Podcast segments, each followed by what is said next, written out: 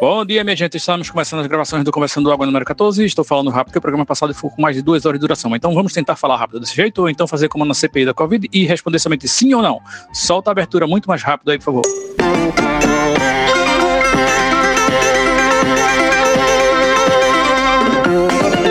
Conversando água. Conversando água. Cara, eu vou logo informando que não consigo falar rápido. E quando começo a falar rápido, me enrolo toda e vai ser uma dificuldade isso pra mim, hein? Tudo bem. É, gostaria de dizer que hoje de manhã eu saí para dar uma andada e aí eu passei por um semáforo, né, por um sinal de trânsito, como a gente chama aqui. E aí foi que eu notei que a situação social da gente tá uma merda mesmo, porque tinha um cara todo arrumado, de chapéu, né, bem apessoado e pá. É, e o cara tava tocando violão, garota de Ipanema, certo? O cara tava no sinal, na frente dos carros com um violão, certo? E o violão plugado numa caixa de som, que obviamente era movida a eletricidade, bateria, pilha, sei lá o que que era. Mas ele tava fazendo ali um, um- showzinho de, de violão, tocava muito bem o rapaz, por sinal, para os carros parados no sinal, para depois ele sair passando o chapéu e recolhendo uma grana, veja só. Gente, pelo amor de Deus, não me faça falar rápido não, porque eu já tenho um problema de dicção muito sério. Sou conhecido como um engolidor de sílabas. Então se eu falar rápido, rápido ninguém vai entender nada, entendeu? Pelo amor de Deus. E hoje ainda tô fazendo meu imposto de renda, que hoje é dia 26 de maio. Quem tiver imposto de renda pra fazer tem que fazer até o dia 30. E uma coisa é certa, cara, duas coisas são certas. A morte e o imposto de renda. Agora vamos aos fatos que aconteceram nos dias que estivemos de folga do podcast. Eu acho que o mais relevante de todos foi que o vento derrubou a estátua da Liberdade que tinha na frente da loja da Avan e a estátua caiu em cima de um poste que atravessou a estátua da Liberdade de um lado a outro. Então ficou lá a estátua caída com um poste enfiado varão da estátua. Né? Uma imagem linda de se ver. Um- realmente um dos poucos prazeres que tivemos nesses dias. Né? E também na Espanha, um camarada foi encontrado morto, obviamente, dentro de uma estátua de dinossauro. Aparentemente, o cara enfiou o celular pela boca da estátua, aí o celular caiu lá dentro, ele entrou pela boca da estátua para pegar o, dino- o celular e ficou preso dentro da perna do dinossauro. E aí passou dois dias dentro e morreu. É isso aí. William, você esqueceu do fato mais importante dessa semana. Dos mesmos criadores de mamadeira de piroca, vem aí a bilula da Fiocruz. Estou esperando fotos da bilula da Fiocruz até agora. Alguém tem? Rapaz, eu quero dizer que falar rápido é comigo mesmo. Eu tenho um problema sério de ficar falando muito rápido e às vezes as pessoas não me entendem, mas eu tenho, sou um cara de uma dicção muito boa e falar rápido é comigo mesmo. Se você botar esse áudio acelerado, você vai, você vai se fuder pra entender o que eu tô falando. Olha, nos grupos de, de bolsominions tenho certeza que já tem muita foto fake dessa bilola da Fiocruz, né? E é isso aí. Vamos deixar registrado aqui que essa bilola entrou nos anais da história brasileira através dessa moça aí que estava depondo na CPI e vazaram esse áudio dela. Inclusive, eu tenho a impressão de que vazaram só uma parte do áudio, porque eu me recordo de ter ouvido essa história da, da bilola Fiocruz há um tempo e que ela falava muito mais coisa bizarra, né? História de tapete de, de Che Guevara, foto de Lula por todo lado, é, Nossa Senhora de cabeça para baixo, tem um monte de coisa que ela falava. Inclusive, parece que ela falava que o povo cagava em crucifixos. Eu não sei como é que se faz isso, mas enfim. Acho que além de tudo isso, é, a- a- todo dia de manhã deve tocar aquela música também do Cabeça de Dinossauro que eu falei na semana passada. Lembra de igreja? Que era um negócio de padre, um negócio de madre, um negócio de freio. Eu acho que tocava todo dia também isso. Além de cagar em crucifixo, bilulas e tudo mais. Não, e ela falou que era uma bilula inflável. Eu fiquei curioso pra caralho pra ver, porque eu fiquei imaginando que podia ser aquela bilula tipo aquele boneco de posto que fica dançando, balançando. Imagina a dança louca da bilula da Fiocruz. Né? E quando desliga a- a- a- o, o vento lá pra inflar a bilula, dá aquela murchada na bilula, dá aquela tristeza, a bilula murcha, né? É, rapaz, deve ser uma coisa de louco. Ó, Will, falando em grupos bolsominions, teve a maior passada de recibo do fascismo nacional, que foi feita por Eduardo Bolsonaro. Ele comparou dois tweets de João o Justo. Esse João é um advogado que tem conta no Twitter e fica falando sobre pautas raciais, pautas de esquerda, é bem legal, recomendo, sigam ele. É, mas enfim, o Eduardo Bolsonaro comparou dois tweets desse João, um deles dizendo que o mercado não pode permitir o fascismo, porque, basicamente dizendo, só existem fascistas porque é vantajoso ser fascista. Se houvesse um risco para um fascista, pessoas não seriam fascistas, ou pelo menos não diriam isso à luz do dia, o que ia dificultar a vida do fascismo. Esse é um tweet. E o outro tweet é ele de roupa curta no carnaval, dançando muito feliz. E aí o Eduardo Bolsonaro disse: Ah, então ele gosta de pegar na pistola. Estamos com muito medo. Passou recibo. Não que ninguém nunca soubesse disso, todo mundo já sabia, mas agora ele admitiu. Paulinho, aí eu tenho que dar razão à moça lá que deu o depoimento, porque tecnicamente toda bilula é inflável de alguma forma, né? O William tá certo. Tem que inflar. É, esse, o comentário de Paulinho me fez lembrar de uma música que eu gostava muito com essa moda de boneco do poxo, que era boneco do poxo, tá maluco, tá doidão, balançar a cabeça, os braços e o popozão. Dante, tem um assunto aí que a gente está adiando muito, mas eu acho que Diana Moura pode colaborar e nos fornecer uma análise psicanalítica dessa tara que esse povo tem por pistola e fuzil. Né, o povo fica com essa doideira que só se sente seguro, só se sente macho e valente e, e varão e coronel se tiver um, uma arma de fogo na mão ou na cintura. Inclusive, não, não podemos esquecer aí que por esses dias também disseram aí que o, os funcionários da Secretaria de, de Cultura, já que não existe mais Ministério da Cultura, né, uma secretaria, se juntaram para denunciar que Mário Frias, o ex-ator de Malhação e nosso atual secretário de Cultura, é um cara que vai trabalhar com pistola na cintura e vive dando grito e porrada na mesa, que dá para escutar de longe quando o cara tá transtornado lá, maltratando os funcionários. É um filho de uma puta que só faz isso porque tá com a porra da pistola na cintura, né? Porque aquele, aquele ditado, né? Você com revólver na mão é um bicho feroz sem ele, até anda rebolando e muda de voz ou coisa assim, né? Me corrija se eu estiver errado. É, isso é Bezerra da Silva que canta essa música aí. É, e voltando ao corpo cavenoso, o inflável, o Will tá certo, realmente, teoricamente todo pênis é inflável. É, segundamente, esqueci de falar da escultura dadaísta, pós-modernista e simbolista da, da porra da Estátua da Liberdade empalada pelo poste. Que coisa linda! Que coisa linda! Só pode ser uma coisa divina, né? O vento soprou e fez aquela escultura maravilhosa. E que foi que eu esqueci mais? Bem, se eu esqueci, tá esquecido.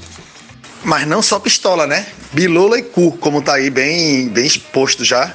A direita tem essa tara louca. A direita é, na verdade, composta por pervertidos sexuais que não podem expressar né, a vontade deles, porque Deus então fica todo mundo louco. E aí isso sobe o queijo, sobe a cabeça, como a gente sabe, toda criança sabe que existe um negócio chamado queijo que sobe para a cabeça quando você não exercita a sua necessidade sexual. Então a direita tem esse problema. Então aí é, é, é rola para todo lado, é cu, é, é, pistola, sabe como é? Todo mundo doido atrás de, de, uma, de uma bilola, porque é o que acontece quando você tá nessa loucura sexual não resolvida, né?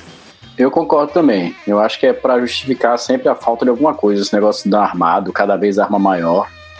É, é pistola, aí passa para fuzil, aí depois o cara quer uma 12. Aí é um negócio que o buraco tem que ser maior, o tiro é maior porque o buraco é mais gostoso. Eu não sei não, velho. Mas eu acho que é por aí mesmo. É a falta de alguma coisa, é compensar alguma coisa com esse negócio de armamento. Só pode ser. A mesma coisa eu acho sobre carro grande também. Os caras que gostam desses carrão e então não sei o quê. Essas caminhonetes Principalmente quando o cara é miudinho, né? Tem, um, tem um negócio que é engraçado. Tem uns caras que tem umas caminhonetes dessas Hilux e pá, que parece uma nave espacial. Aí quando o cara desce, o cara parece um tambor de fazer forró. Olá pessoal, bom dia. não consigo falar tão rápido, mas eu acho também que eu não falo muito devagar. Talvez eu fale baixo por, pelo uso da máscara constante normalmente aqui no trabalho. Mas estou tentando melhorar isso. Aviso que a minha, a minha imagem melhor da semana também foi a, a queda da estátua da Ava empalada pelo poste, aquilo dali é beleza pura. E também queria ver, além das bilolas né, da, da Fiocruz, eu queria ver também os tapetes de Che Guevara. Quem sabe a gente não pode comprar para botar na nossa casa, né? Abraços! Rapaz, tem um grupo que o povo tá ouvindo tudo em duas vezes. Aí eu, de propósito, eu tô falando tudo muito lento, assim. E daí, duas vezes fica a minha voz normal, só que abestalhado, saca? Rapaz, eu já tentei tanto falar pausadamente, né? Medindo as palavras com calma. Mas eu não sei, eu acho que alguma coisa naquela região onde eu cresci, velho. Porque o povo ali daquela área do, do, do da Setentrional, Carpina, Ponjadinho, Orobó, João Alfredo, Machado, Tuparetama, é, das Almas, Passira. Dali a turma tudo fala assim, rapidinho, não sei que porra é isso não. Rapaz, se a gente resolvesse gravar um programa todo na velocidade lenta, ia dar umas quatro horas de programa, velho. Gravar eu não sei, porque eu acho que o povo ia ficar de saco cheio de ter que falar devagar. Mas se a gente gravasse todo o podcast na velocidade normal da gente falando como a gente fala e depois o Will na edição deixasse devagar, aí puta merda, hein? Três semanas pra ouvir um episódio. Essa ideia me lembrou um personagem que eu gosto muito do desenho animado. Não sei se já assistiram Zootopia. É, tem um personagem lá que, que é o Flecha, que é uma preguiça, é um bicho preguiça. e é do caralho que, eu não sei se vocês já viram, eu vou dar um spoiler aqui, é, é exatamente, ele trabalha no departamento de trânsito, onde todos os funcionários são bicho preguiça. E ele falando é assim, bem devagar. Total, é muito bom esse personagem, Serê. Vai ter, porque eu não assisti esse filme mais. Vou ver se Estela topa ver de novo. Cerejo, eu gargalhei muito quando vi essa cena aí que tu falou. Rapaz, eu lembro dessa cena, é engraçadíssima mesmo. Me lembrou um servidor da Justiça do Trabalho, onde eu milito bastante um servidor lá que é bem assim, desse mesmo jeito da, da, da do bicho preguiça. E a turma até fala, olha, se deixar o nome dele, é, eu não vou falar o nome dele porque de repente, né? Sei lá. Aí se deixar fulano tomando conta de dois bichos preguiça, um foge. Então, é, como a gente já falou demais sobre a velocidade das nossas próprias vozes, eu vou mudar de assunto, que eu adoro mudar de assunto, é, respondendo uma pergunta que o William me fez lá atrás.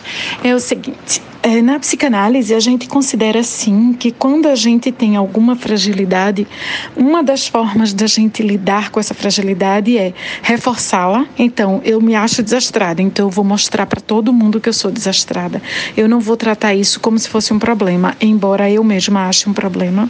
Ou é, tentar me comportar como se eu não fosse desastrada e exacerbar todas as características que neguem essa minha condição.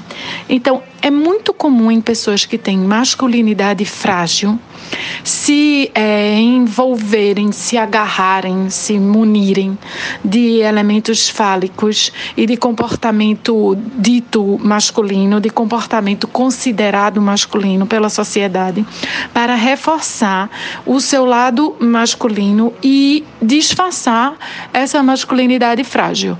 Não sei se ajudei, não sei se atrapalhei, mas é mais ou menos isso. Sim, amiga, ficou super claro. Mas eu preciso atravessar a conversa. Vocês comem macarrão com feijão? Porque dia desse eu fui achincalhada num grupo. E foi um problema sério na minha vida, porque eu comi macarrão com feijão. E eu adoro macarrão com feijão desde que eu sou pequena. E as pessoas disseram que não pode comer macarrão com feijão, é proibido. E também, hoje fui pedir uma comidinha caseira numa tia que tem aqui perto. E ela não compreendeu meu pedido, então ela botou arroz, feijão e macarrão. E é isso que eu estou almoçando agora, junto com um pedaço de carne e um pouquinho de purê. Ficou bem confuso o meu prato, porque tá uma zona. Eu tentei afastar o arroz, mas enfim, depois que o arroz se misturou com feijão, eu tô comendo as três coisas. Tá bem gostoso, mas virou praticamente um risoto de feijoada com macarrão, enfim, um, um cu de boi mesmo, no caso. Porra, eu adoro é, feijão com macarrão. Gosto, gosto muito. É, e, e boto queijo ralado ainda também. Por cima do feijão e do macarrão, tudo misturado. Acho que funciona demais. Eu não gosto de purê com arroz. Eu acho esquisitíssimo. Na verdade, quando tem purê, eu não gosto nem de macarrão, nem de nada. Eu só gosto do purê com a carninha. No máximo, uma farofinha. Mas feijão com macarrão funciona demais. Na verdade, eu queria saber o que raios é masculinidade, porque seja ela frágil ou forte, porque cada vez mais eu vejo que masculinidade não passa de um, de um verniz, né? de, um, de um conceito que é um verniz que inventaram para passar em cima de você mesmo dos outros, para esconder uma fragilidade que você tem. Né? Então, nada mais isso. Então, é, masculinidade frágil para mim é um pleonasmo danado. Então, é isso, até porque os amigos que eu considero mais, as pessoas que eu conheço, assim, ou até que eu não conheço, mas que eu vejo, e que eu considero mais, assim, homens, é a galera que é mais empática, mais sensível, que na verdade nutre características que são opostas ao que seria a masculinidade, tá ligado? Então, na verdade, é, é um, um, grande engodo toda essa coisa de chamar de a masculinidade frágil, ou, que danada é isso, tá ligado? A masculinidade por si só, ela é uma porra que se você tá usando, você já tá fudido, tá ligado? Porra, feijão com macarrão e farofa. Puta que pariu, nada mais gostoso. Inclusive, agora bateu o gatilho, vou ter que fazer um feijão só para poder comer essa porra. E Diana, sério, a única resposta possível para alguém que diz que não pode sobre alguma coisa é o seguinte: vá tomar no cu, filho da puta, entendeu? E ignora completamente, porque, ah, vá tomar no cu, filho da puta, velho, que não pode. Fred, concordando completamente com o que você disse e ainda acrescentando aí uma camadinha de opinião, informação, sei lá. Luiz Simas, ouvinte, se você não sabe quem é Luiz Simas, ele foi comentado no podcast passado, ouça. Mas enfim, Luiz Simas diz que essa sociedade heteropatriarcal branca em que foi construída ao longo dos séculos aqui no Brasil é uma sociedade que funciona através da domesticação dos corpos. E você pode pensar que só é o corpo feminino que seria, entre aspas, domesticado, mas ele diz que o corpo masculino também é totalmente e completamente domesticado para ser viril. Ele é domesticado para ser uma coisa agressiva, forte, viril, aspas, é, e que isso é uma forma de submissão completa também, só que disfarçada de potência. Então, é, é, é isso. Se você usa o conceito de masculinidade, você já está fodido, como você mesmo falou. E sobre feijão com macarrão, temos que convir que feijão é a comida suprema. É, é a comida, é a melhor coisa que existe. Em qualquer comida coadjuvante, arroz, macarrão, batata, farofa, essas comidas com gosto meio neutrozão assim, Todas elas são bons acompanhamentos para o feijão. Se você está negando qualquer uma delas, você está tirando um pedaço da perfeição que é o feijão. E isso te torna uma pessoa menos evoluída. Acho muito justo, adoro macarrão com feijão. Uso purê também para fazer aquela massinha, aquela argamassa para bater no bucho já, já dá aquela canseira, daquela suadeira. Então adoro macarrão com feijão e concordo, assim, acho que Fred está esporrado de, de, de razão quando fala que quem quiser, quem falar que não pode, tem que mandar se fuder mesmo, porque não pode o que a gente tá comendo sou eu, tu quer mandar na minha comida, agora é isso? Ah, se fuder. Paulinho, eu acho que quando você diz que Fred está esporrado de razão, você tá mexendo com a masculinidade dele, viu, velho? Se liga aí, viu? Caralho, o Bruno mandou um áudio só pra dar esporro no coitado do Paulinho. É, e eu vou dizer tu, se eu falei esporrado, mas na minha cabeça eu tava pensando naquele pênis inflável do, do da Fiocruz. Eu ia falar assim, ele está, ele está inflado, está com aumento um pênis de razão. Aí ia ser mais, mais, mais masculinidade negativa ainda. Caralho, em 10 segundos rolou esporro, esporração e caralho. E agora já meteu caralho. E agora a gente tá ficando aqui em loop caralhau. Incepcharalho. Eu gostaria de compartilhar que eu vi uma das cenas mais distópicas do ano de 2020.2, que é o ano que vivemos. No Twitter, tá circulando esse vídeo de uma menina que ganha um livro de presente de aniversário. Aí o livro tá embaladinho, com um lacinho lá, ela abre o lacinho. Primeiro ela recebe o livro e ela começa a folhear e pergunta: O que é isso? Já começa por aí. Aí os pais dela explicam: É um livro, sem entrar em muitos detalhes. Depois ela começa a folhear e quando ela chega, sei lá, na página 5, ela vê que todo o resto do livro tá cortado para encaixar um celular ali dentro, que é o verdadeiro presente dela. E aí ela pega o celular, começa a chorar de alegria, deixa o livro de lado e vai abraçar a família. A cereja nesse bolo é que o livro é 1984 de George Orwell. Caralho. Porra, Dante, tocou fundo agora essa imagem, viu? Seu relato aí foi despedaçando meu, meu coração aos, aos aos pedaços assim, caindo, né? Talcamente uma, um prédio em ruínas. A geração Talk Screen chegou aí a valer, dominando tudo. Pobrezinho dos livros. Gente, obrigada por todo o apoio sobre o meu macarrão com feijão. Eu estou muito feliz de estar num grupo onde a grande maioria das pessoas apoia o meu, a minha forma de comer feijão. Obrigada por tudo. Qual será o fundo de tela das lives no futuro? Essa é a grande questão. Qual será? Meu Deus. É, estatísticas mostram que tá foda pros livros, viu? Essa geração que vem aí, se a gente não tomar conta direitinho, lascou. Paulinho, eu não sei quais vão ser os fundos de tela nas lives do futuro, mas eu sei que vão ser cópias fake de coisas que existem no presente e você vai ter que pagar caro para usá-las. Dida, eu nem sou tão fã de de feijão assim, mas gosto. É, e um dos meus acompanhamentos preferidos é macarrão. Agora, preferencialmente um macarrão no alho e óleo, assim, sem aqueles molhos de creme, de queijo, de tomate. Se é molho de tomate, eu acho que realmente não combina de jeito nenhum. Mas aquele macarrãozinho amarelinho no alho e óleo, com feijão, e pode vir uma farofinha também, aí é perfeito. Até porque eu nem sou muito fã de arroz. Rapaz, e a sopa de feijão com macarrão, hein? Aí é que é foda pra caralho. Eu acho que a sopa de feijão com macarrão não precisava nem ter feijão. Nenhum caroço de feijão, porra nenhuma. Mas macarrão tem que ter de muito, velho. É bom que sua porra. Eu agora estou admirado que nunca inventaram o caldinho de feijão com macarrão, né? Porque a galera inventa todo tipo de merda e mistura tudo com tudo, faz pizza de sushi, essas coisas. Crepe de churrasco, e, enfim. Aí eu acho que faltou aí alguém inventar uma um caldinho de feijão com macarrão, em vez de ovo de codona, que é o que estraga o caldinho de feijão.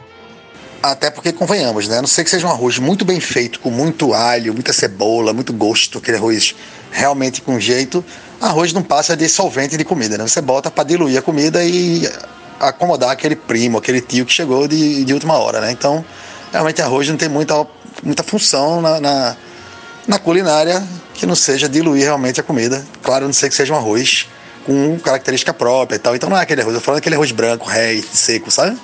Inclusive, não sei se vocês souberam, mas Randolph convocou Bolsonaro para depor na CPI do Covid. Obviamente que há um imbróglio judicial aí que só o STF poderá solucionar, então, palavra final do STF. Mas é isso aí. Hoje, Bolsonaro convocado. Aproveitando aí que tá todo mundo falando de feijão, sopa de feijão, caldinho, eu tenho uma memória afetiva de infância de que, para mim, sopa de feijão tem que ter doce de goiaba, não dentro da sopa, tá? Você come uma colher de sopa de feijão, aí tem uns pedacinhos de, de goiabada no pratinho lá de fora, só para dar aquela arremetada, aquela, aquele agridoce, aquela arrematada doce na boca. Meu pai fazia isso e até hoje eu amo. E quando eu tomo sopa de feijão e não tem doce de goiaba, eu fico triste. Lá em casa, quando a gente era pequeno, eu não sei se para dar sustância ou se como um costume mesmo, mas assim, na casa de vários tios meus eu confirmei isso. Manhã botava banana de rodelinha dentro da sopa de feijão. Sopa de feijão sem macarrão, tá? Só o caldo e uma banana cortada em rodelinhas dentro. Eu amo isso. Quando eu era pequeno, era muito comum a gente comer banana no feijão. No caso, no feijão do almoço mesmo. Tinha lá arroz, salada, carne, feijão e em cima do feijão uma banana cortadinha em rodelas, bom pra caralho, combina muito, recomendo demais.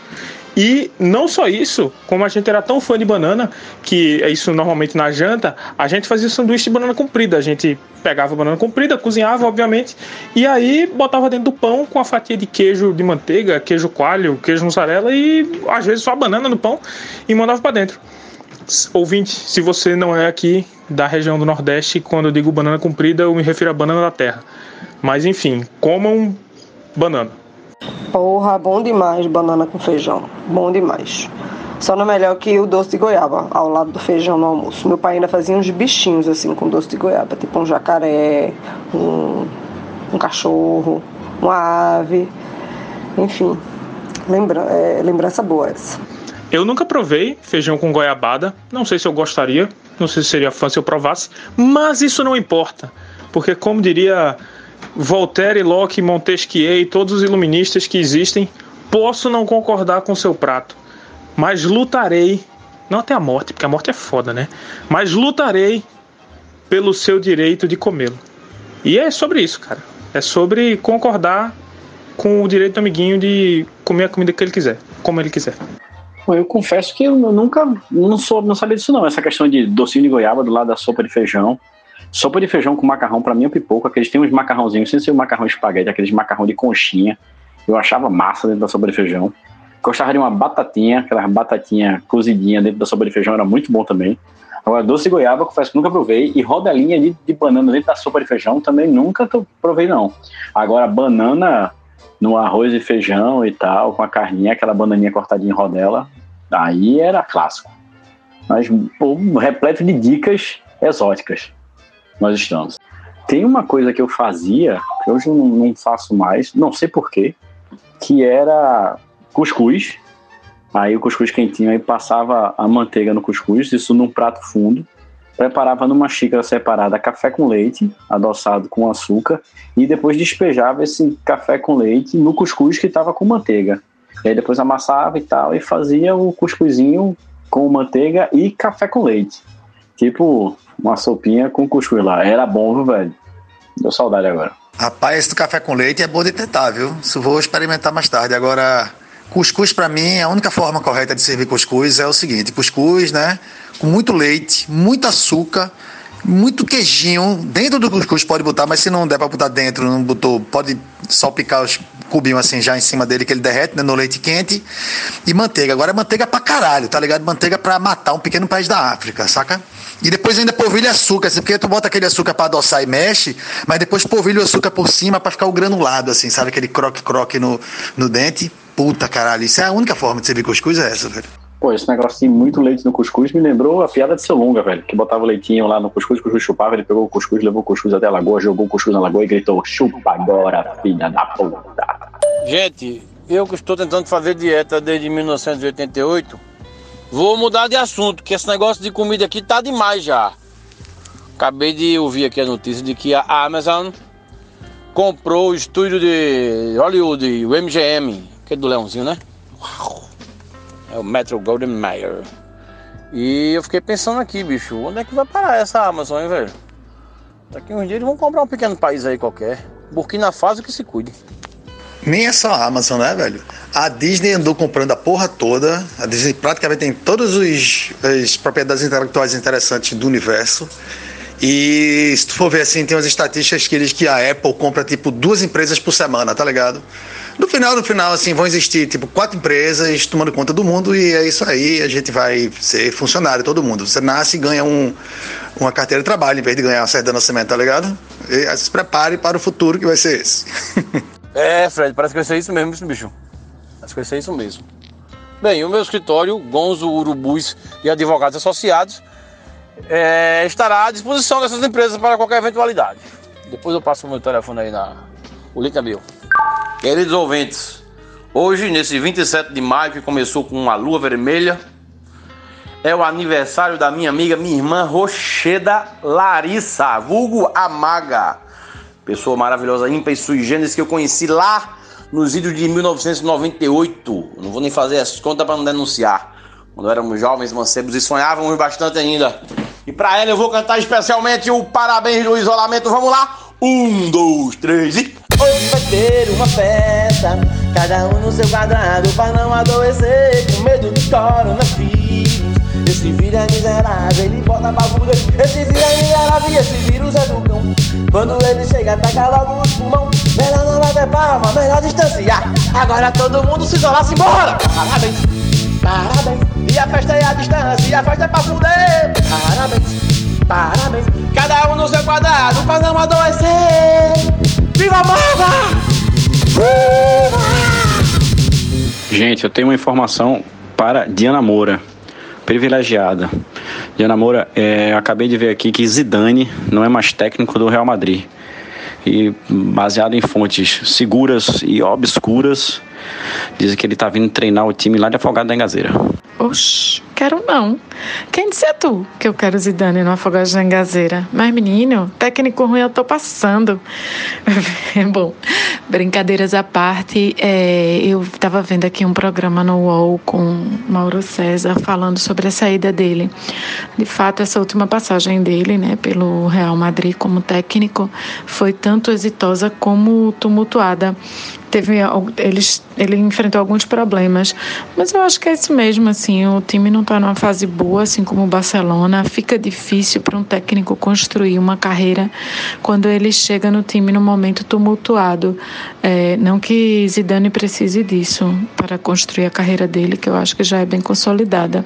Provavelmente ele vai voltar para o clube porque ele já fazia parte do corpo diretivo, né? Talvez ele volte para a diretoria do clube. Aguardemos, pois. Ah, convenhamos, o problema de Zidane no Real Madrid nunca foi o momento do clube, nunca foi o próprio Zidane. O problema sempre foi o Real Madrid, time de arrombado do caralho. Mudando de assunto, que eu sei que aqui nesse grupo ninguém gosta de futebol, Dimas Covas está começando a falar na CPI, hein, pessoal? Se organizem aí, cadê a pipoca? Voltando ao assunto, na verdade o problema de Zidane é que ele é muito cabeça dura, velho. Porra, foda.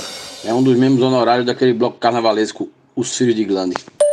Eu queria vir aqui para dizer que eu menti, sem saber que eu tava mentindo. Eu tinha perdido uma caralhada de mensagem. E como a banana foi tão falada, né? Nessa, nessas caralhadas de mensagens que eu não tinha falado, me deu vontade aqui de comentar é, que fora é, a rodelinha na sopa de feijão, né? Que Dida tão bem pontuou. Eu queria mencionar um dos pratos que a minha avó fazia, que eu acho que era com o intuito de acelerar as crianças pro resto da vida. Durante a manhã, talvez, para gastar toda a energia do mundo e botar para dormir depois que era banana amassada, ou como vários daqui dizem, machucadinha, que minha avó Zuila, ela fazia uma montanha de pó em cima da banana. Começava com uma camada de farinha láctea muito generosa, depois uma camada generosíssima também de leitinho, depois Neston, depois aveia, o que tivesse na casa, depois açúcar, depois Nescau. Ficava uma montanha assim, daquela que você. A banana era coadjuvante, eu acho, no negócio. Quando você botava na boca, ficava com negócio assim, que você começava a falar e saía pó pra todo lado. Eu não sei como a gente comia aquele negócio. Mas era uma das minhas memórias afetivas de infância. É um fato. É essa a minha contribuição. Paulinho foi mal voltar aí para o assunto da comida. Todos nós tentamos fazer regime por aí, nesses momentos pandêmicos, inclusive. Mas essa foi boa. Ah, sim, tinha mel caro para arrematar em cima. Minha gente, eu acho que eu sou muito inocente, eu sou muito ingênuo, porque eu achava realmente que a história lá que o Papa falou do Brasil era um meme. Alguém tinha feito, sei lá, o Piauí Herald, o sensacionalista, alguma coisa assim.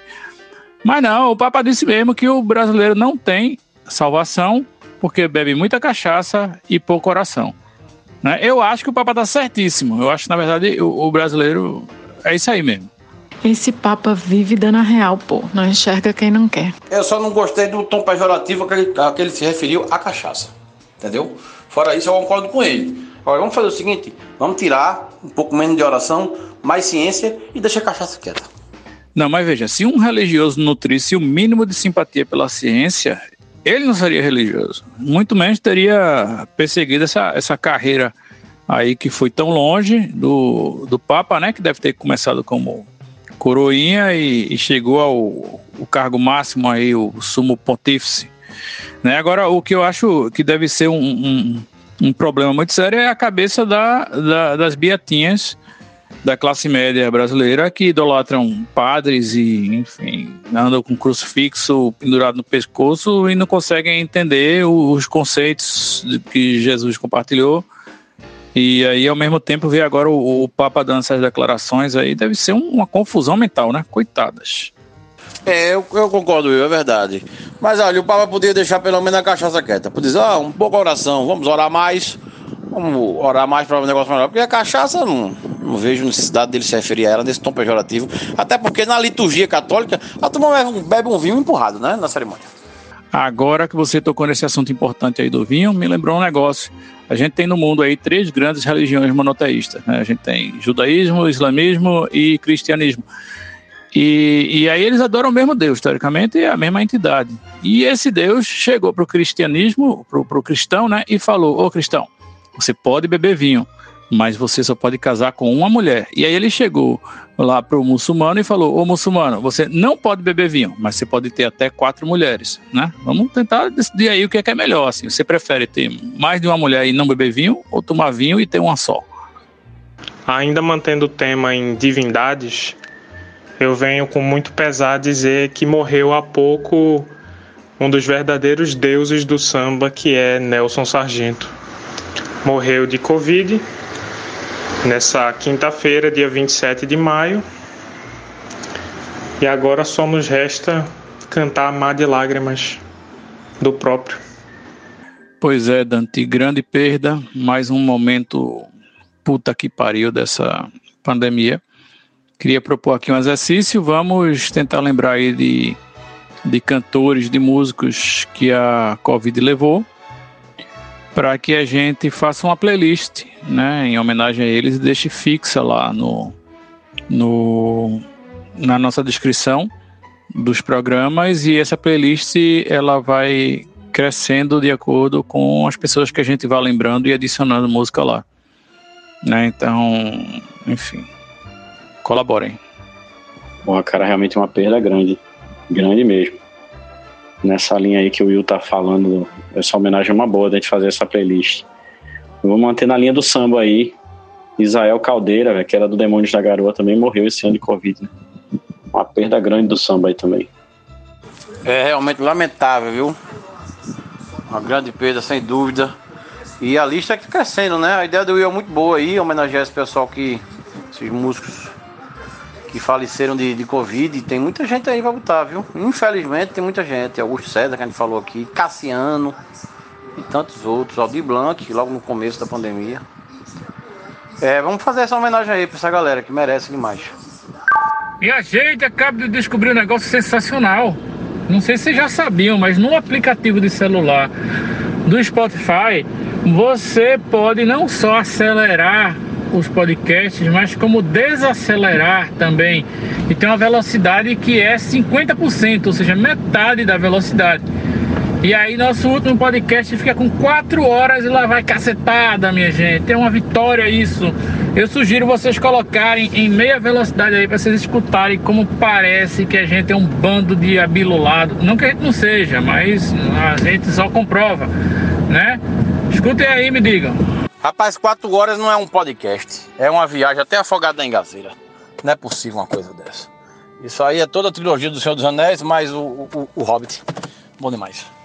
Rapaz, como meus podcasts estão tudo na entre safra e eu tô em síndrome de abstinência, não é uma má ideia não essa, hein? Acho que o próximo programa que eu não ouvi ainda, o nosso anterior, né, de duas horas, eu vou fazer isso.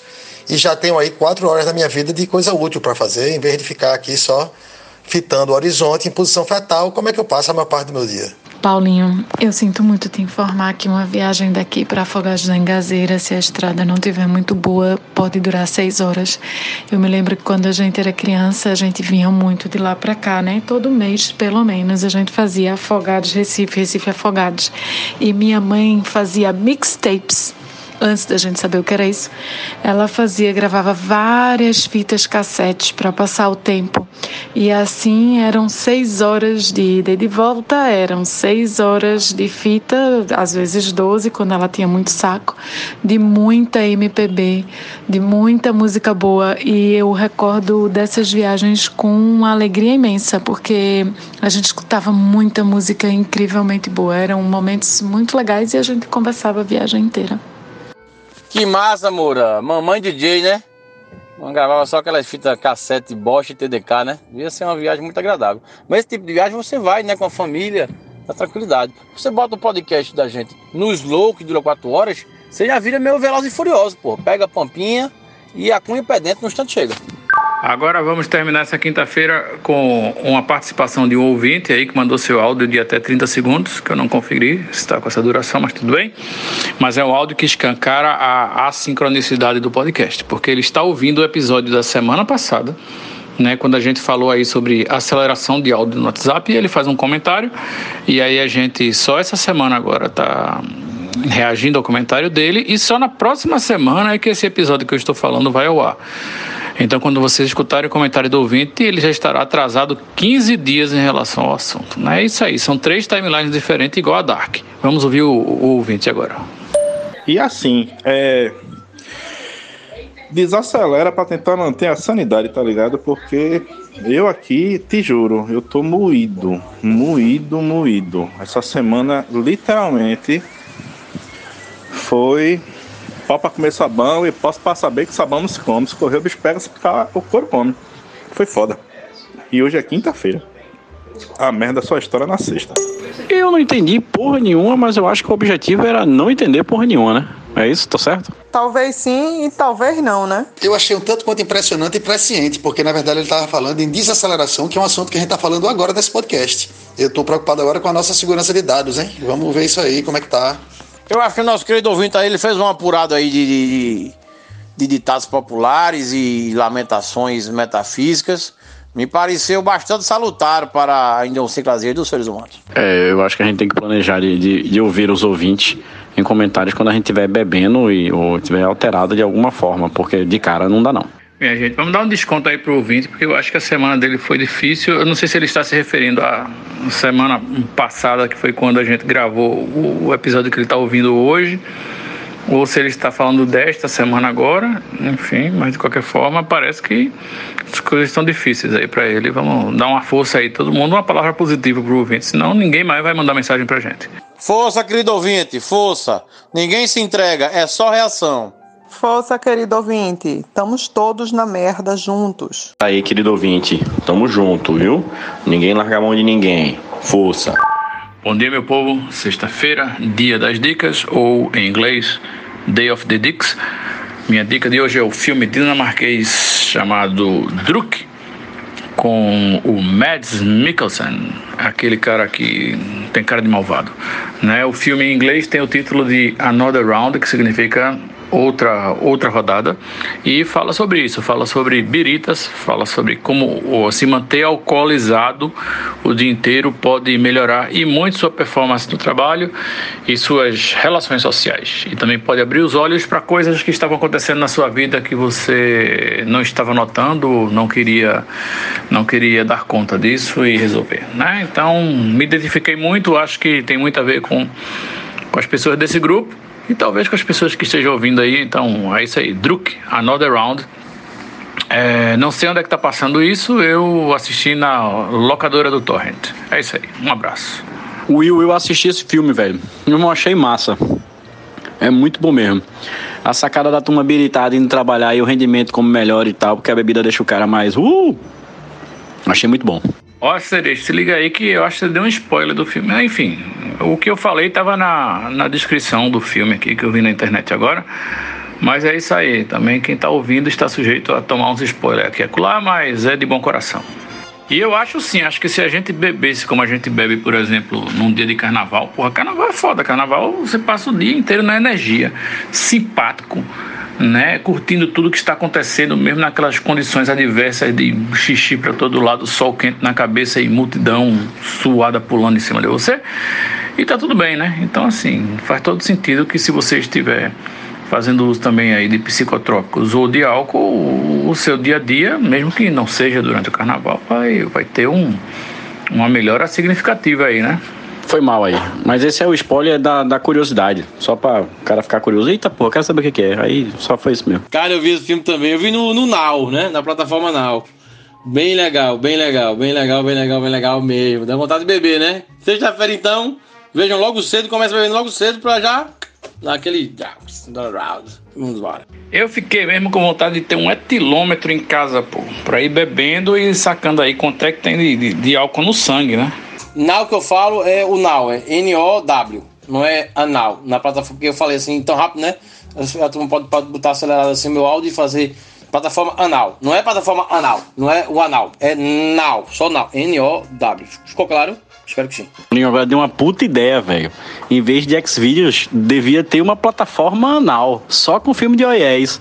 E aí estaria lá Emanuele, nosso querido Instinto Selvagem, que no, no, podcast passado a gente falou que ia voltar e tal, e entre outros clássicos no anal. Adorei! Plataforma anal. Só vídeos quentes. Pornô chanchada brasileira fazendo presença no canal anal, né? Com clássicos como o, o como é? O Will, Will deve lembrar do nome. É, eu acho que era o Bem Dotado Homem de Itu. O Bem Dotado Homem de Itu, com Nuno Léo Maia e também o Rebuceteio. Esse é, esse, é, esse é danadinho. Esse é perigoso. Pô, mas nada mais fácil do que agora, tá? Essa técnica aí de trabalhar bebendo, né? Talvez eu possa ou não ter aplicado algumas vezes. Até porque existe uma parada chamada The Balmer Peak. Balmer era o CEO antigo da Microsoft antes do Satya Nadella. E não sei por que Balmer Peak, a gente pode inferir algumas coisas aí. Mas eu vi isso primeiro numa XKCD, numa tirinha, dizendo que os programadores eram incentivados a beber para poder atingir o pico, que era bem tênue, na verdade. Mas depois começaram a surgir estudos mostram que parece que realmente é mais produtivo você trabalhar um tanto quanto enebriado. Então, é isso aí. Vamos todo mundo a partir de hoje procurar exercitar isso para tentar melhorar a produtividade aqui no Brasil, nesse tempo de, né, onde a economia está prejudicada. Eu vou começar agora, Fred. Vou começar agora. Eu acho que um filme que podia estar no Telecine Anal é O Senhor dos Anéis. Boa, mas agora lembre-se que é café com leite porque sextou, né? Então não é para beber na sexta-feira. Quer dizer, claro que é para beber na sexta-feira, mas o interessante, mesmo importante, é começar na segunda, a partir das 10 da manhã. Esse aqui é o, é, é o caminho. Eu acho que Fred e Will viveram um pouco desse período das agências de, de publicidade pernambucana, quando eram poucas as agências, e a turma praticamente se encontrava no, no almoço de meio-dia para tomar uma cerveja mesmo, velho. Sexta-feira era um dia foda de, de, de, agência, né, que liberava muito anúncio naquela época e tal, e a sexta-feira era o dia no meio-dia dava para tomar uma cerveja para poder encarar o período da tarde. E o foda era voltar pra agência. depois que bebia. E às vezes, quando já chegava na agência, o outro já comprava, começava a comprar uma grade no final, era liberando anúncio e a birita comendo solta. Até quem tinha uma programaçãozinha na sexta-feira para fazer, depois do trabalho, terminava ficando na agência mesmo e biritando por lá. Tempo bom. Até porque a Coca-Cola tinha um, um, um, que era te fornecer um frigobarzinho, saca? Pra tu botar no teu escritório e, e fornecia a bebida a a preço de custo. Ou seja, lá no escritório tinha sempre um frigobarzinho com Heineken.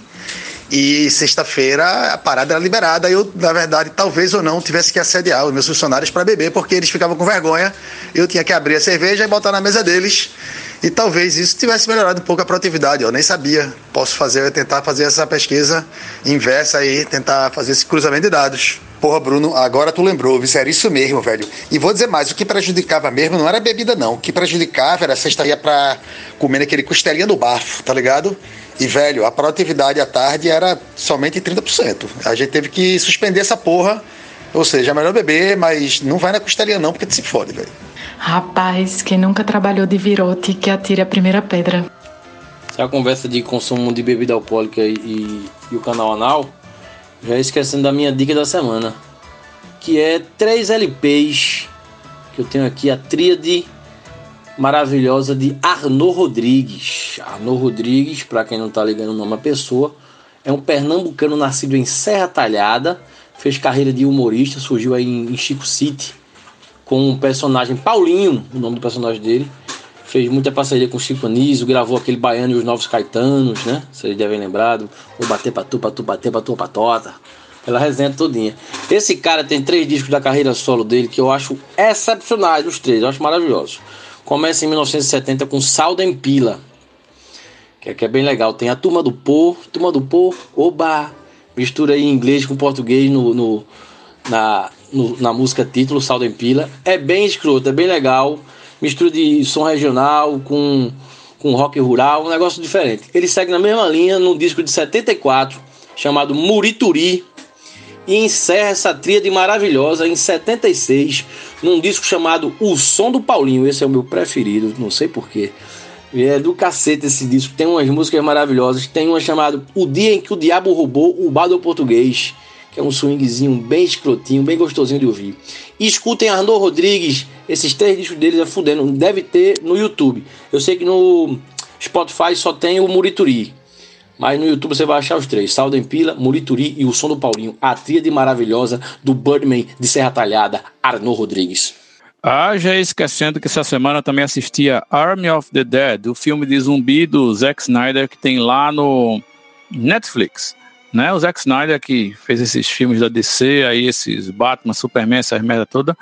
Mas que o cara sabe fazer mesmo é filme de zumbi e o filme é espetacular, maravilha. O filme tem tudo que o filme de zumbi tem que ter, principalmente a canastrice, né? O filme é avacalhado como um filme de zumbi deve ser, porque ninguém leva a sério um, um zumbi, né? Ninguém vai ter medo de zumbi, ninguém vai. A suspensão da descrença num filme de zumbi, ela não acontece. Né? Não tem jeito de você se deixar envolver por uma história dessa. Mas no Army of the Dead, sim, velho, ele leva o negócio para um nível de avacalhação nunca antes visto. Né? E é isso aí, é um filme maravilhoso. Eu recomendo para todo mundo. Uma grande aventura, né? Uma mistura aí de, de muitas coisas legais. É isso aí. Fred, o, o plot do, do filme é um estudo mesmo parecido com esse que tu falou aí da Microsoft, que você tinha que ficar meio que no limite, né? Até determinado percentual de alcoolismo, e aí. De alcoolismo não, né? De, de ter o alcoólico no sangue. E você só bebia durante o dia até 8 horas da noite. Você não podia beber à noite e nem no final de semana. E aí a produtividade, o problema é quando a galera quer, tipo, ultrapassar os próprios, os próprios recordes. Pô, mas aí é sacanagem. Eu não sei se essa troca é boa não, hein? Beber só de dia, tipo assim, você tem que trabalhar com a segunda coisa que você mais gosta, né? Que a primeira tem que sempre ser seu hobby, que senão lascou, né? E aí eu não sei se eu queria essa troca não, a não ser que, sei lá, beba cerveja no trabalho e gin na hora do lazer. Será que pode isso, de repente, né? Cara, a minha dica da semana é, é uma coisa que tem muito a ver, pelo menos, com o meu universo, mas que eu acho que vale a pena é, passar para as pessoas, porque é uma história boa de superação e de, e de um projeto bem vitorioso, assim. Não sei se vocês já viram, já está há um tempo no Netflix, é uma, a série que conta a história do Chicago Bulls de Michael Jordan da década de 90. É, em inglês ele se chama Last Dance, em português eu acho que está O Último Arremesso. É, é uma série bem fantástica, principalmente para quem gosta de basquete, quem viu Jordan jogar né, que conta a história não só dos títulos do Chicago, mas toda a história dos personagens que fizeram parte de todos os títulos do Chicago e principalmente o que que Jordan e o Chicago Bulls passou para chegar até o auge que chegou dos seis títulos, sabe? É, a história de Jordan, de Pippen, a história do próprio técnico Phil Jackson, tudo que se passa para que para ele chegar até onde chegou, é uma história realmente de muita determinação né, e de muita força de vontade. É, e para quem gosta de basquete, meu velho, que já viu outros documentários do Chicago dos títulos, é um prato cheio. E uma outra dica que eu quero dar é, é uma dica que pode ser até bem óbvia, mas pode ser que as pessoas não pensem nisso. É o YouTube Music. Porque muita gente fala do iTunes, fala do Spotify e tal, mas o YouTube Music apesar de ser mais caro, acho que dessas assinaturas todas que tem, acredito que tem uma análise do melhor acervo que você tem em relação a conteúdo. É, pelo fato de que antes de qualquer plataforma dessa existir, o YouTube já existia e já estava fazendo um acervo, seja ele de filme ou seja de musical. O que o YouTube Music faz é pegar tudo que tem de música dentro dele e transformar em uma plataforma musical. Por exemplo, se você quiser ouvir alguma banda cover ou então alguma banda de música autoral de Pernambuco que você escutou na década de 80 ou 90, pode ser que vocês não achem um disco deles ou alguma gravação do Spotify. Mas se você botar lá no YouTube, pelo fato de em algum momento eles fizeram algum vídeo e se esse áudio estiver bem interessante para virar só um áudio de música, você vai achar. Quer dizer, o acervo dele está anos-luz na frente de qualquer outro Spotify ou qualquer outra coisa. A minha dica é: usem o YouTube Music e se você quiser procurar alguma coisa que você não está achando em plataforma nenhuma, vai lá que você é capaz de você achar. Boas dicas, Cerejo, boas dicas. Eu, eu vi esse documentário do Chicago Bulls, o Last Dance. Adorei. É uma série, né? São vários, vários documentáriozinhos e, e vi na tacada só. Eu joguei muito basquete também na adolescência e fiquei conhecido lá no Salesiano de Carrapina como Paulinho O'Neill, que é uma corruptela de Shaquille O'Neal, né? Que eu era o rei do garrafão. Muito obrigado. Porra, Paulinho. Quando passar essa pandemia aí, então vamos marcar esse babinho aí, viu? Pra gente fazer um, um contra um, ou então a gente pode levar nosso amigo Fred, nosso amigo Will e as meninas também. Claro que eu sei que Cecília é atleta. Cecília é uma excelente goleira, eu acho que joga basquete também, né?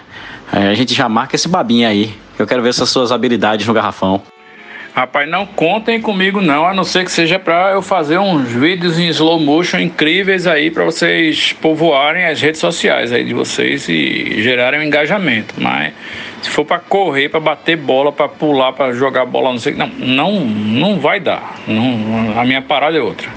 Eu estou um pouco fora de forma, Cerejo, mas é topo, topo, topo, porque o talento é feito andar de bicicleta, né? O talento você não perde nunca. E jogou a bola na minha mão, eu sei o que fazer com ela entendeu? Agora, realmente a forma né, não é mais a mesma de, de 25 anos atrás. A panturrilha está esticada aqui, o adutor também deu uma pequena contraída, mas a gente, a gente encara, velho, a gente encara. Vamos nessa, vamos marcar. Ó, oh, eu tô com o William nessa, não contem comigo, até porque, velho, essa coisa de esporte que usa bola é foda, porque essa coisa redonda, saca? Que sai escorregando e rebota todo lado, não tem estabilidade, não tem firmeza. Tipo, se fosse com quadrados, seria até melhor. Só com triângulos, uma, uma, uma, forma mais estável. Mas bola é foda, velho. Então, é, não conte comigo também não. Mas eu posso ir acompanhar e eu vou beber na, na, nas beiradas. E posso fazer, ajudar o William aí nessa produção também. Fazer uma arte, uma computação gráfica, alguma coisa aí que ajude no engajamento também. E por quadrados e triângulos, obviamente eu queria dizer cubos e prismas, né? Porque afinal de contas a gente vive nesse mundo tridimensional que é um dos problemas também, porque dá mais uma dimensão aí para a coisa sair do controle. Opa, retomando aqui as dicas do podcast, eu tenho uma excelente dica que é a Bienal do Livro de Pernambuco. A Bienal está acontecendo agora do dia 27 ao dia 29 de maio, que no caso é o momento em que a gente está gravando o podcast, para os ouvintes já vai ter sido semana passada, mas ela está transmitindo ao vivo todas as palestras online, gratuitamente. Então, mesmo você ouvinte que já está ouvindo isso no futuro, vai poder ir no site ebienal.com e assistir a todos os vídeos de todas as palestras que te interessarem. Tem palestra sobre o livro no mundo da tecnologia voltado para a educação, com Silvio Meira. Tem palestra com o professor gringo sobre a experiência da biblioteca e da livraria no século XXI. Tem um monte de palestra legal.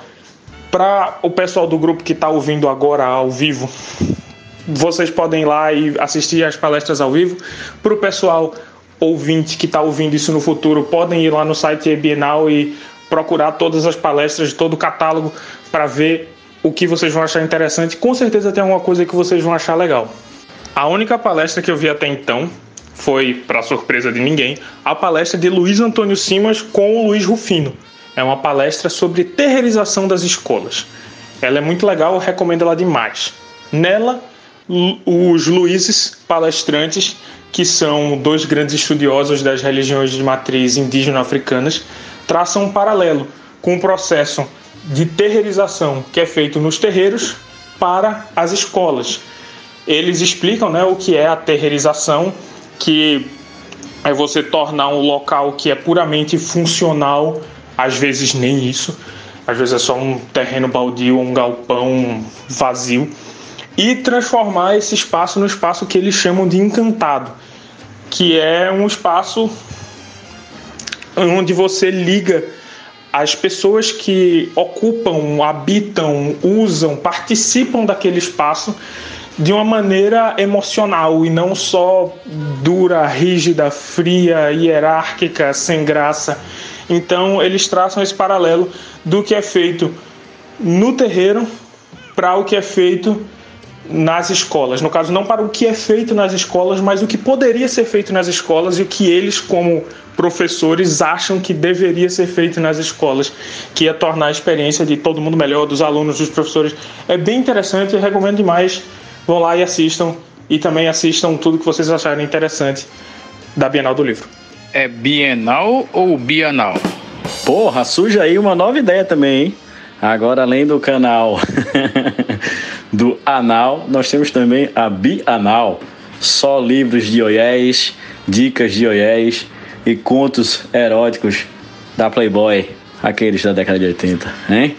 Rapaz, Bienal pode ser muita coisa, viu, velho? Se for direitinho aí na etimologia da palavra, cada pessoa desse grupo poderia sugerir um significado para Bienal. Eu ouvi dizer que tem um indivíduo que é amigo de algumas pessoas aqui, que eu pessoalmente não conheço direito, mas que ele parece que o próprio é bienal, não é isso? Sim, sim, sim. Também conhecido como dois cu ou carroça de pio. Né? Ele tinha um furico em cima do outro, eu não sei qual dos dois ele tapou, mas parece que ele só usa um agora. Eu quero dizer que Carroça de Pio é o melhor apelido que eu já vi na face da Terra. Com todo respeito, amigo. Espero que você não esteja escutando esse podcast. Mas eu vim aqui dizer que eu não tenho dicas, porque eu sou uma pessoa viciada em CPI. Inclusive, hoje, sexta-feira, dia sem CPI, é um dia muito triste, nada acontece. Eu tenho que ficar lendo as matérias que analisam os depoimentos prestados à CPI durante a semana.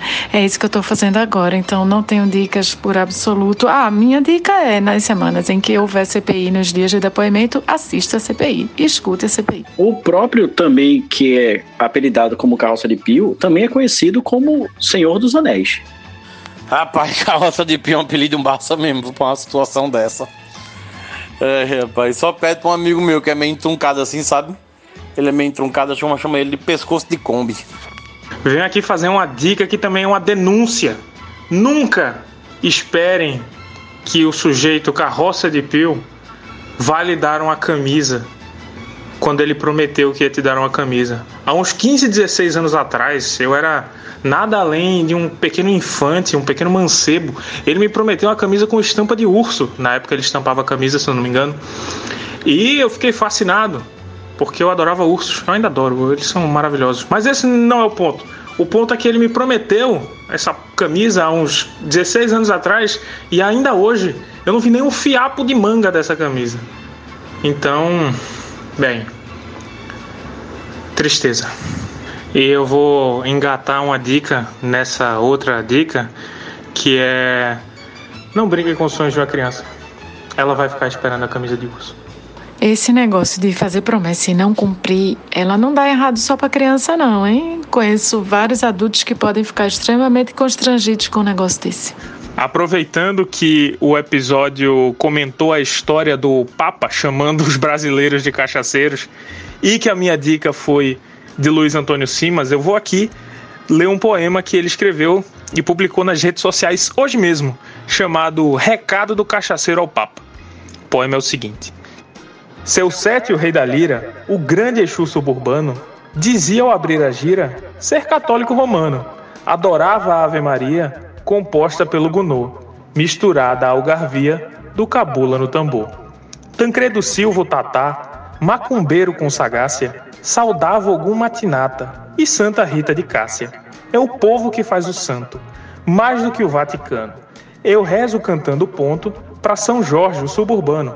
Santo Papa, eu juro até que rezo para Madonna. E apesar do Pelé, canonizei Maradona. Meu Brasil é macumbeiro, no bar, na encruza, na praça. Meu altar é terreiro, água benta é cachaça. Não acredito em essência, nem acredito em pureza. Sou filho da indecência, da invasão portuguesa. Em mim rebomba o agueré, o som do baque virado. No mundo virado em toré, tristeza virada em fado. Orumilá já me disse: Filho, fuja do conforto. Não misturar é sandice, pureza é para quem tá morto. Erga o vinho no altar, e se a hóstia te ampara, eu faço no alguidar o padê para Elegbara. Cristão, cá pra nós, Sou eu que gosto de arruaça e sinto o amor de Deus sempre que bebo cachaça. Dante, essa poesia de Simas deveria ser o bastante para finalizar o podcast dessa semana. Eu tô arrepiada. Muito lindo, de verdade. Eu acho que eu e você somos os fãs, os fanzaços de Simas aqui do grupo. Mas eu não poderia deixar de passar esse 29 de maio sem dizer aqui: fora Bolsonaro, fora fascista, fora genocida. O Brasil não quer você no poder. A gente não merece um presidente desse. A gente merece alguém que defenda a vida, que defenda o SUS e que possa dar paz ao brasileiro para ele poder comer, para ele poder trabalhar, para ele poder fazer essa ruaça, essa festa com muita cachaça. E que ele possa também ir na igreja, que ele possa também né, ir nos terreiros. Mas esse 29 de maio, dentro de mim, está sendo bem ruim de não poder ir para a rua, porque eu decidi não ir mas aqui no podcast, como é um espaço que as pessoas, né, algumas poucas eu espero, nos ouvem, eu quero deixar meu ponto de fora Bolsonaro, fora genocida. E agora, no final do programa, vamos com mais recadinho do ouvinte. O ouvinte está fazendo comentários sobre o nosso programa passado, mas eu não consegui fazer o link com qual parte do programa ele estava comentando. Mas vamos ouvir assim mesmo, que é um recado muito carinhoso. Então, eu sou eu, eu, acho que eu sou perturbado das ideias, porque eu sou racional demais, tá ligado? Ver o raciocínio que tava rodando aqui na minha cabeça, certo? Eu tava dizendo, de que adianta eu comprar uma camisa que eu não vou poder botar pra sair na rua? Porque a pandemia, mesmo comigo vacinado, a pandemia vai durar pelo menos mais um ano. Eu vou comprar uma porra de uma camisa que eu não vou poder ostentar na rua, tá ligado? Que eu não vou poder fazer campanha política na rua com a porra da camisa, tá ligado? Aí vai chegar a eleição, vai passar a eleição, Lula se elege e a camisa que eu comprei pra tirar onda de Lula eleito ou Lula candidato, eu não vou poder usar na rua. Eu sou muito perturbado de pensar assim, não. Querido ouvinte, não se sinta perturbado, não. Perturbado estamos todos. Eu acho que, que o ouvinte aí ele está se limitando muito ao fator presencial. Não é? E ignorando os tempos que nós vivemos hoje, em que você compra uma roupa não é para ir para a rua, né? não é para se exibir nem para ostentar, como ele falou, mas sim para aparecer nas redes sociais. Então você pode comprar quantas roupas você quiser né? E cada roupa dessa vai ser um, um post, um glorioso post aí nas suas redes sociais, que você vai aparecer para muito mais gente, inclusive, do que se você fosse na rua. Né? Porque na rua as pessoas não estão circulando muito. Quer dizer, enfim, não sei onde é que você mora. Né? Mas se as pessoas respeitarem realmente o, o isolamento, o distanciamento social, você vai para a rua praticamente sozinho, né? No mundo ideal seria assim. Mas eu aconselho que você compre todas as roupas que você quiser principalmente se forem vermelhas, se tiverem estrelas, se tiver a letra P e a letra T, né? E aí você faz fotos e bota nas suas redes sociais, pô. Um, um post aí que você conseguir que, sei lá, 300 pessoas, que é muito pouco, vejam seu post, é equivalente a você aparecer com a camisa dentro de uma sala de cinema lotada e todos olharem para você. Pense nisso. Pense assim que você vai ser mais feliz. O William tá corretíssimo. Como a própria Diana Meira que exemplificou, a internet também é um lugar de manifestação política. Ela colocou ali o 29 de maio fora Bolsonaro dela através do podcast que ela faz no caso, não sei se você faz um podcast, querido ouvinte, mas você pode, como o William falou, postar uma, uma foto com essa camisa nas redes sociais, postar foto do, só da camisa no Twitter e ainda reclamando que não pode usar ela fora de casa porque não pode sair na rua. E todo mundo sabe que reclamação gera muito mais engajamento. Então aí a internet é o mundo, cara. É verdade, é verdade, William. Inclusive, na época que você faz fundo de, de, de live fake com estante de livro fake, porra, uma camisa real, com um motivo real, é muito mais importante, não é não?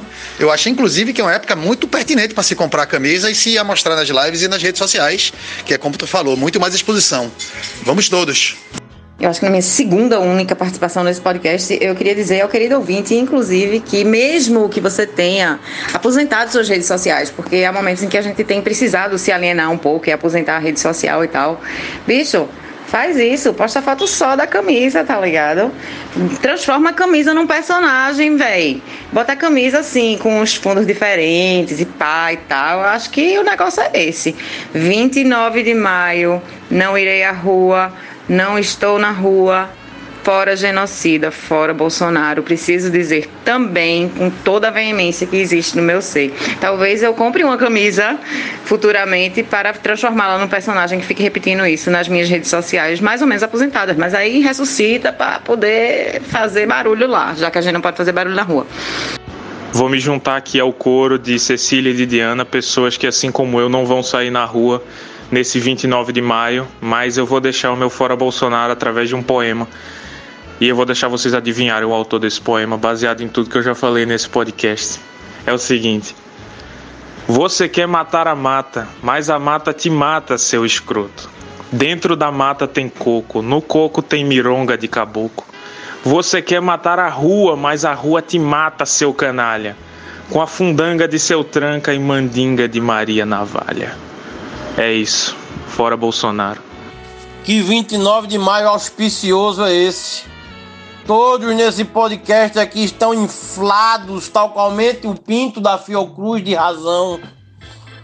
E temos todos que gritar, que declamar poemas, que lutar, que persistir, que ser resilientes, fora Bolsonaro, fora genocida. Vocês viram que a passeata do Fora Bolsonaro aqui no Recife estava caminhando tranquilamente pelas ruas da Boa Vista e rolou pancadaria? A polícia, como o Ministério Público recomendou que não acontecesse a passeata, a polícia foi para a rua, em tese foi por causa disso. Fechou uma das ruas em que a galera estava caminhando e teve corre-corre, não deixou passar. Tropa de choque, velho. 50 pessoas caminhando tranquilamente. Não sei se foram 50, mas no vídeo que eu vi tinha pouca gente. Eu li Ivanzinho dizendo que foi é, parada pela PM com bomba de gás lacrimogênio na Avenida Guararapes. Eu fiquei muito puta, velho. Eu acho que a galera já estava dispersando. Pelo que eu vi aqui, já era bom. Se estava chegando na Guararapes, estava dispersando mesmo. Não tinha muita gente. Cara, é, é surreal. A galera estava bem distanciada um do outro, caminhando devagar, tudo na paz. Por que, Senhor? Por quê? Lamentável, Muro, lamentável essas notícias aí. É realmente injustificável essa repressão, né? Tanta coisa injustificável que a gente tá vendo por aí. É isso, Paulinho. Tanta coisa injustificável, né? Começando pelo genocida. Eu só queria saber qual é a motivação de botar essa porra na rua, tá ligado? Essa polícia, porque o cara só se. Tem que ter um motivo aí um pouco forte por trás disso, que não é porra de Ministério Público, saca? Então, qual é realmente o motivo? É isso só que eu queria saber, o que é que pensaram e, e o objetivo real dessa porra. Eu queria notícias do nosso enviado Bruno Cerejo, que foi de bicicleta acompanhar pessoalmente aí, né, esse, essa movimentação pacífica, né, pedindo a saída do, do presidente genocida e que foi repreendida pelo governador, que parece que é igualmente genocida, né? Mas vamos lá, Bruno Cerejo, manda a sua mensagem aí, por favor. Cara, é um movimento que deu uma aula realmente a, a qualquer movimento do presidente genocida que sai de motoca por aí. Todo mundo de máscara, todo mundo na paz, todo mundo com seu grito, seja por uma pessoa que morreu, seja por vacina, seja por sua universidade, seja por um prato de comida, seja por emprego. A saudade realmente dessa população na rua, enfileiradinha, certinha, respeitando o distanciamento. Mas a questão é que a gente vive realmente dias muito difíceis. Eu agora estou exatamente nesse momento aqui na frente da agência do trabalho, veja só que simbólico, correndo de bomba da polícia que está tentando empurrar a gente para a gente não ir para a Praça do Diário. Estou eu e Gabriela Cerejo aqui, algum cheirinho de bomba de lagar lacrimogênio. E é isso, velho, é isso. É o bom de estar na rua lutando, mas é impressionante como, como esse governo fascista, como essa polícia terrorista não deixa a população vir para forma de forma pacífica para a rua para gritar por liberdade, para gritar por direitos, para gritar por vacina, para gritar por vida. É muito foda, é muito foda. Mas a gente tá aqui para dar esse grito. E o Conversando Água tá aqui para dar esse grito também. Eu não consigo entender como é que as pessoas podem se aglomerar, se juntar, fazer todo tipo de baixaria na Avenida Boa Viagem para defender a morte. E quando pessoas se juntam para defender a vida, elas são atacadas. Eu não consigo entender isso. O chefe da PM é o governador, então já fica mais do que explicado porque é que na Avenida Boa Viagem o cacete não come em cima dos adoradores do demônio. Mas numa manifestação pacífica no centro da cidade, a polícia solta a bomba na cara da galera. Muito claro, muito evidente. É, se a gente observar as atitudes e, o, e como o governador vem conduzindo é, as medidas sociais durante essa pandemia, a gente não se surpreende, não, sinceramente. É triste falar, mas não é surpresa para ninguém. Temos que lembrar também que quando o João Campos, o nosso atual prefeito, venceu as últimas eleições, teve uma aglomeração do caralho aí de umas 4 mil pessoas, uma por cima da outra, sem máscara, celebrando, bebendo, gritando, cantando, cuspindo gotículas de saliva no ar, né, sem nenhum cuidado, e a polícia não foi lá não dispersar, sinceramente. Então é aquela coisa do, dos dois pesos e duas medidas que sempre regeram e sempre regerão a política e, enfim, as pessoas só não vêm se não quiserem. Inclusive, em primeira mão para vocês, teremos o passeio motociclístico de Bolsonaro em Recife, tá? Dia 20 de junho, saindo do Parque do Nalindu. Ele vai tentar repetir aquele feito que ele fez lá no Rio de Janeiro e arrastar milhares de pessoas, né? obviamente escoltado por também milhares de policiais aos custos dos cofres públicos, para fazer esse, esse passeio motociclístico para celebrar. Eu acho que nessa época, em junho, já serão meio milhão de mortos, né? Enfim, mas vai ter sim. E eu quero ver se a polícia vai lá dar cacete. Primeiramente, agradecer a Bruno Cerejo por representar aqui o Conversando Água aí nessa belíssima manifestação e nos dar em primeira mão as informações aí dessa barbaridade, dessa repressão injustificável, como já falamos. E lamentar essa notícia que o Will falou, que vai ter passeio de moto aqui com os fascistas, é isso? É, eu acho que eu vou ter que me munir de alguns de alguns pregos, algumas coisas eu vou, eu vou furar uns pneus, velho, nesse dia. Ah, eu vou furar. Atenção para a mensagem de Bruno Cerejo, enviado do podcast Conversando Água ao local da passeata. Bruno, é com você. É, o, o movimento agora deu uma dispersada e eu acho que já está na hora também, porque assim, eu acho que o movimento simbólico e político já foi alcançado. E agora fica a turma do confronto, a turma que quer catar brita no meio do caminho para jogar pedra e tal, sabe? Aí eu acho que isso aí já não vale mais não, porque o que a polícia está querendo é isso. Já está registrado a violência da polícia, está registrado a falta de caráter do, do governo de uma forma geral, com, com um manifesto pacífico. Pô, é muito isso que a Moura falou, cara. Acho que se fosse em boa viagem, com todo mundo pintadinho, bonitinho, com bandeira do Brasil, isso não acontecia, cara. Pacífico, eu tô dizendo, pacífico, todo mundo andando de fila indiana, distanciamento, gente controlando o movimento durante cada quilômetro que a gente andava para saber se estava todo mundo enfileirado, distribuindo álcool, álcool gel nas mãos e tal. Assim, é, é inexplicável o motivo da violência. Mas é como eu falei, o movimento está registrado e foi muito bonito. Obrigado pelas informações, Bruno. Podcast Conversando Água agradece imensamente a sua presença na passeata. Vou aproveitar a sua colocação porque é sempre bom lembrar, sempre bom lembrar que polícia nenhuma foi criada para defender a população e promover a paz. Todas as polícias foram criadas para defender os interesses de uma elite genocida. E na época não existia nem o termo fascista para que eu possa chamar elas disso. E qualquer população que essa elite veja como uma ameaça, ela vai exterminar. Mesmo que não seja uma ameaça. Mesmo que sejam apenas pessoas gritando por direitos e por vida. É para isso que a polícia foi criada. E é isso que a polícia vem fazendo durante todos os seus séculos de existência. Fora Bolsonaro. Porra, parabéns, galera. Vocês são foda mesmo. E agora a gente, eu acho que tem que se policiar na forma de falar. Porque na hora que a gente fala que não entende por que isso está acontecendo, a gente enfraquece pra caralho o nosso, nosso ponto e nossa argumentação. E nós temos um papel importante pra caralho, a gente como, né, a gente na posição que a gente está e, e, tendo essa, esse ponto de vista que a gente tem, a gente tem uma responsabilidade muito grande na, na, na divulgação de informação e, e, na argumentação contra essas coisas. E na hora que a gente diz que a gente não entende, é quase que uma passada de pano. A gente enfraquece pra cacete o nosso, o nosso lado, nosso argumento. E a gente fortalece o deles. A gente dá uma dúvida, sabe como é? A gente dá um pouco de vez, eles estejam certos. Não, minha gente, a gente sabe e a gente entende o que está acontecendo, porra. Não tem isso de, ah, eu não sei por que não, caralho. Vai e mete o que é, entendeu? Mete pelo menos uma tese, uma hipótese, porque eu acho que no momento desse é foda a gente ainda achar que não entende ainda, porque não é possível, não é? A gente entende, a gente sabe e a gente pelo menos tem uma hipótese do que é que está acontecendo. Então larga essa porra, abre o bocão e fala mesmo. Vocês são foda de novo. É isso, Fred. A gente sabe que isso é um projeto projeto de morte, de necropolítica, de epistemicídio, é tudo proposital, tudo que vem acontecendo durante tantos séculos é proposital, é projeto. E eles estão conseguindo. Ah, felizmente tem gente como o Bruno Cerejo que se junta na rua para gritar contra tudo isso que está acontecendo e muitos dos membros aqui do podcast que não puderam ir para a rua hoje, mas no futuro irão, no passado foram, mas estão na internet também, gritando contra tudo isso que está acontecendo.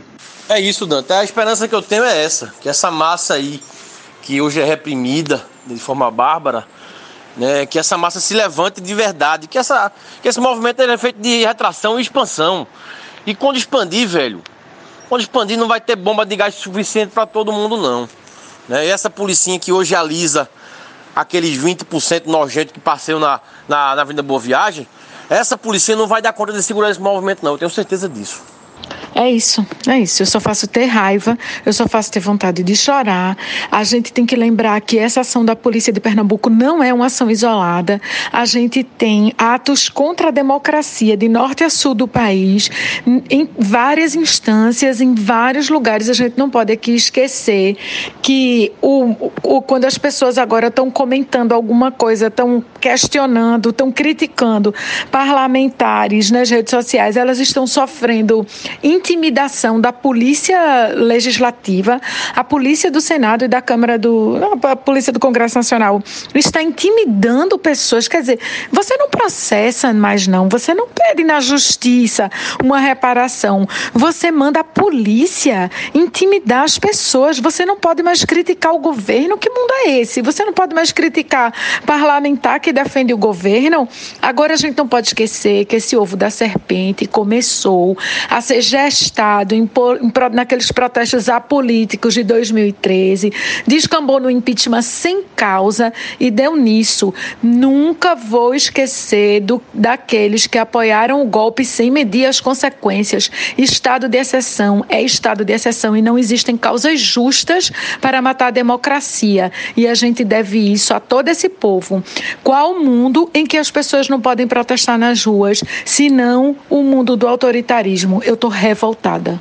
É exatamente isso, Moura. Estavam questionando ali no outro grupo, né? É, se a gente já estava realmente no estado autoritário e fascista, e eu, eu né? E, porra, o que foi o golpe? O que é um golpe, se não justamente um, golpe, né? Então, a gente está desde aquela época, a gente está desde um pouco de antes daquela época, porque só foi possível já graças a a essa, esse ovo, né, que já estava sendo chocado ali naquela época. Então, não vejo surpresa nisso não. Tudo isso que está acontecendo agora foi de certa forma previsto já naquela época, já por quem estava com medo do golpe e, e, isso foi muito, foi muito bem dito, né? Só que você é o, é o arauto do, do, azar, você é, é a pessoa o negativo, né? O, o, o, nuvem negra, né? Quando você começa a fazer previsões nefastas, mas aí quando as previsões nefastas acontecem, ninguém sabe por quê, né? Aí é muito fácil, né? Tá aí explicado. Vocês já repararam que ali naquele batalhão da Polícia Militar que tem no, no Derby, ali na saída do Túnel Chico Science, tem um tipo um outdoor, assim, uma coisa imensa, assim, gigantesca, que é para celebrar justamente essa imponência e o poder da polícia. E a imagem nada mais é do que um monte de PM jogando bomba de gás. Não sei se vocês já viram isso.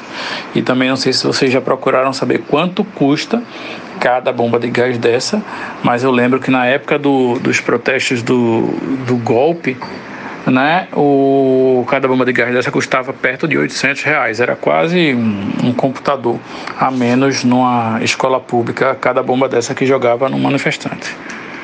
Eu acabei de ver um vídeo agora da vice-governadora Luciana Santos dizendo que o governador de Pernambuco, Paulo Câmara, não autorizou a ação violenta da PM contra os manifestantes.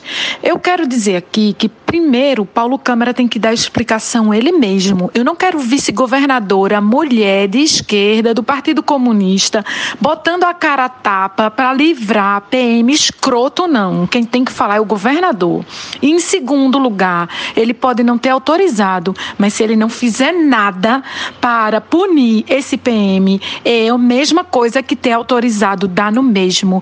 E quando vocês, queridos ouvintes, estiverem ouvindo esse áudio, já vai ter passado mais de uma semana do acontecimento. A gente já vai saber se Paulo Câmara vai ter feito alguma coisa ou não. Eu tô revoltada. E o que é pior é que esse sentimento de revolta que a gente está sentindo hoje levaria certamente a gente para rua amanhã de novo se a gente não tivesse com esta merda de coronavírus, que esta merda de presidente e de governador não estão controlando, fazendo com que ninguém possa se manifestar decentemente sem correr o risco simplesmente de perder a própria vida e arriscar os outros também. Puta que pariu. Concordo, Moura. Concordo, Meira. E se Paulo Câmara tiver a coragem de botar a cara e dar uma declaração semelhante a essa declaração que Luciana deu, e que se, e se isso não resultar em punições concretas contra esses PMs, contra a, a, o comando da PM, vai estar tá na cara que a gente está sendo governado por uma porra dos milicianos. Esses porcos de fardas estão no poder e a gente tem um governador desmoralizado. Vamos aguardar. Isso aí, meninas, isso aí, Paulinho. Até porque o disse não disse, mandei não mandei, é o truque mais antigo dos fascistas, né? Então, se não houver punição severa nesse caso, está caracterizado aí mais uma tática antiga, né? A mais antiga dos fascistas. Então, vamos esperar para ver daqui, quando sair a gente já vai saber, não é? Claro que a gente saber quem mandou é muito importante. De onde veio a ordem? Foi do cara que estava no comando da operação? Foi do cara que estava no comando do batalhão? Foi do comandante-geral da PM? Mas, mais importante neste momento do que saber de onde veio a ordem é saber como será a punição. A não ser que a ordem tenha vindo do governador, né? Que ele está dizendo que não. Aguardemos, pois. Mano, a coisa mais frustrante é que desde 2018 eles estão usando as estratégias mais manjadas, mais velhas, mais cartas marcadas que existem. Todas, todas, todas, de Getúlio Vargas e anteriores. E tá dando certo. Tá todo mundo caindo. Tá, tá, todo mundo acreditando no jogo deles e eles estão conseguindo o que eles querem, mesmo sendo os truques mais velhos e mais conhecidos da face do Brasil e da Terra. Queridos amigos, só para passar mensagem dizendo que já estou em casa, de banho tomado, né, e querendo dizer que tudo que vocês argumentaram aí é muito foda, principalmente essa questão em relação ao governador. Isso que a Moura falou é muito importante, porque se a ordem não partir do governo, é um desgoverno também. Porque o que foi feito lá foi simplesmente abafar um movimento legítimo e seguro e tranquilo, cara. Sabe, não existia a necessidade daquilo. Quem estava lá, como eu, como Gabriela, minha irmã, a gente não entendia por que, que a gente não podia seguir em frente. Por que, que a gente não podia ir até a Praça do Diário, tá entendendo? E depois começa é, bomba de gás lacrimogênio, teve gente lá com tiro de bala de borracha, sabe? E agora, vendo notícias que o governador está querendo saber quem foi que autorizou a repressão da polícia é que dá mais desespero ainda, porque até o momento de acontecer aquilo, ela parecia estar escoltando um movimento, tipo, se aparecesse um grupo bolsonarista para não ter um confronto. A polícia estava nesse sentido. Na saída da Praça do Derby tinha uma escolta para a gente sair, entendeu? Para quando a gente chegar na frente da ponte que dá acesso em direção à Praça do Diário, a Guararapes, e ter o movimento que teve, é ridículo e é absurdo se o governador não tem isso. E honestamente, se eu fosse governador, se eu fosse Luciano Santos, se eu visse um negócio desse, eu saía de casa na hora para ir até lá, para olhar no olho de quem estava atirando gás lacrimogêneo na população, para olhar no olho desse comandante e perguntar para ele quem foi que mandou. Que eu acho que essa que deveria ser a atitude. E a outra coisa que eu queria dizer é que eu prefiro mil vezes a voz da Moura assim, exaltada. Essa voz assim, com raiva, essa voz, do que ela sussurrando no podcast. Eu voto pela Moura ter essa voz de poder, dessa voz que ela tá tendo agora. Então é isso, né? Cheios de raiva no coração. A gente termina o programa de hoje, não tem encerramento ao vivo. Próxima semana a gente volta.